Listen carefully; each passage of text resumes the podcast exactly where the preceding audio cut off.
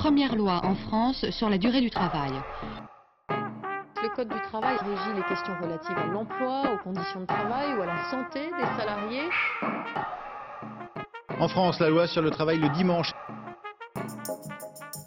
Le travail, Nouveau suicide chez France Télécom. c'est la santé. Le Conseil de prud'homme est un tribunal. Le Conseil de prud'homme est un tribunal.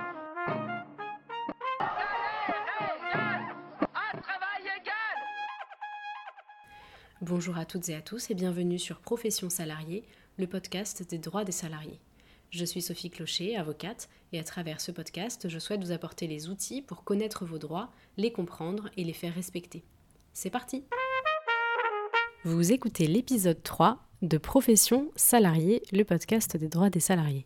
Aujourd'hui, j'aimerais aborder avec vous un sujet assez central dans ma pratique professionnelle d'avocate de salarié. C'est celui du premier rendez-vous. Le premier rendez-vous avec un avocat ou une avocate est une étape qui génère souvent des questions et des inquiétudes chez mes clients. En général, après un premier contact par mail ou par téléphone, vous avez fixé un rendez-vous avec votre avocate ou avocat, soit à son cabinet, soit en visio. Ce premier rendez-vous est un rendez-vous qui se prépare en amont, qui est facturé et qui va souvent signifier le début de votre procédure et de votre accompagnement juridique par votre avocat.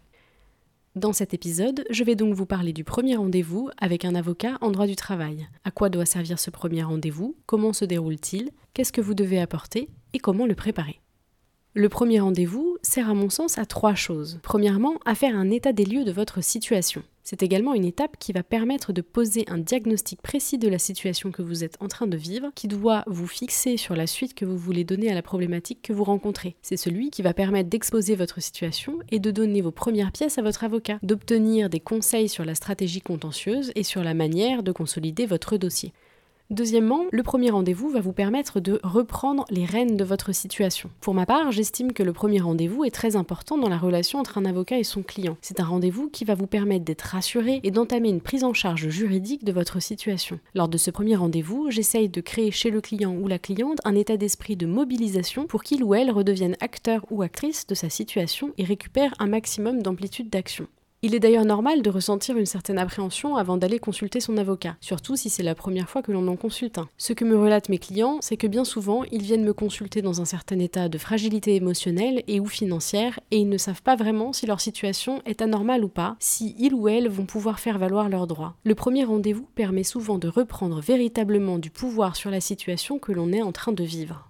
Troisièmement, le premier rendez-vous va vous permettre de choisir votre avocat. C'est important de se sentir en confiance avec son avocat car c'est lui ou elle qui va orienter votre stratégie, qui va vous conseiller et qui va porter vos intérêts tout au long de votre procédure. Il est donc essentiel de se sentir tout à la fois en sécurité et en confiance avec son avocat. Une procédure judiciaire, c'est long et il est primordial de penser que l'on est bien représenté et qu'on a le meilleur avocat pour nous. Votre avocat doit croire en vous et de la même manière vous devez croire en lui. A l'inverse, il est important de pouvoir s'autoriser à penser qu'on n'est pas en accord avec l'avocat ou l'avocate que l'on rencontre pour la première fois et de choisir de ne pas le choisir. Que par exemple son style ne nous correspond pas, que l'on n'est pas d'accord avec la stratégie qu'il nous propose et qu'on trouvera mieux ailleurs. C'est important de se sentir libre dans le choix de son conseil.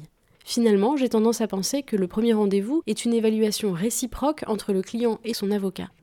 Comment se déroule ce premier rendez-vous? En général, au cours de l'heure passée avec votre avocate, celui-ci va d'abord vous écouter et recueillir les raisons qui vous amènent à le consulter. À partir de votre récit et des pièces que vous allez lui présenter, votre avocat ou votre avocate va faire une analyse de ces faits et va pouvoir mettre des mots sur ce que vous vivez. Votre avocat va regarder si vous pouvez agir contre votre employeur si vous êtes dans les délais. En tant que professionnel du droit, l'avocat sait combien vous pouvez espérer obtenir devant les tribunaux et quelle est la meilleure stratégie à développer pour atteindre le meilleur résultat votre avocat ou votre avocate va pouvoir vous conseiller sur les meilleurs arguments à faire valoir.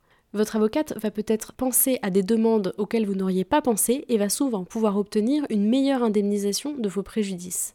En fonction des documents que vous lui présentez, votre avocate ou votre avocat va également être en mesure de vous donner les chances de succès de votre procédure pour que vous puissiez faire un choix éclairé sur l'opportunité ou non d'attaquer votre employeur. Quels documents apporter et comment préparer le rendez-vous en amont? Vous l'aurez compris, ce premier rendez-vous est important, et comme il est important, il convient de bien le préparer. La préparation de ce rendez-vous consiste à réfléchir en amont pour mettre des mots sur ce que vous vivez, Pour vous aider, vous pouvez réaliser une frise chronologique pour vous remémorer les dates et les événements marquants de votre relation de travail. Ensuite, la préparation du rendez-vous consiste à réunir et à apporter les documents qui prouvent au maximum votre récit. Il est important de collecter un maximum de documents avant de vous rendre chez votre conseil. Sans vos documents et vos preuves, le rendez-vous est inutile. Votre avocat ou votre avocate a besoin d'étudier des éléments concrets sur lesquels s'appuyer pour se forger une opinion de votre dossier et vous conseiller. Il est important de venir avec des copies papier de vos pièces que vous remettrez à votre avocat ou votre avocate et qui pourront directement être exploitées par lui ou elle. Invariablement, il faut au moins vous munir de votre contrat de travail et de ses éventuels avenants et de vos 12 derniers bulletins de salaire. Ensuite, en fonction de votre problématique, il faut venir avec le plus de documents possible en rapport avec celle-ci. Si vous souhaitez contester votre licenciement, regardez si vous pouvez avoir des preuves que ce qui est écrit dans la lettre est faux. Ces documents doivent être classés par ordre chronologique, sauf les bulletins de salaire qui doivent être tous réunis et classés par ordre chronologique. Surtout, ne mettez pas vos documents dans des pochettes, car cela prend du temps de les sortir, et de même, ne faites pas de rangement thématique, car ce qui relève parfois pour vous d'un thème est sans rapport avec la manière dont votre pièce va être utilisée au final. Enfin, à l'issue de ce premier rendez-vous, si vous choisissez de vous faire accompagner par lui ou elle, votre avocat ou votre avocate est dans l'obligation de vous faire signer une convention d'honoraires. Voilà, vous savez désormais tout sur le premier rendez-vous chez votre avocat en droit du travail. Je vous donne rendez-vous les 10, 20 et 30 de chaque mois pour découvrir un nouvel épisode de Profession salariée, le podcast sur les droits des salariés. N'hésitez pas à me dire les thèmes que vous voudriez voir abordés ici sur younomiproduction at gmail.com, younomi y u n o m i production at gmail.com et à me laisser un avis 5 étoiles sur votre plateforme d'écoute. À bientôt.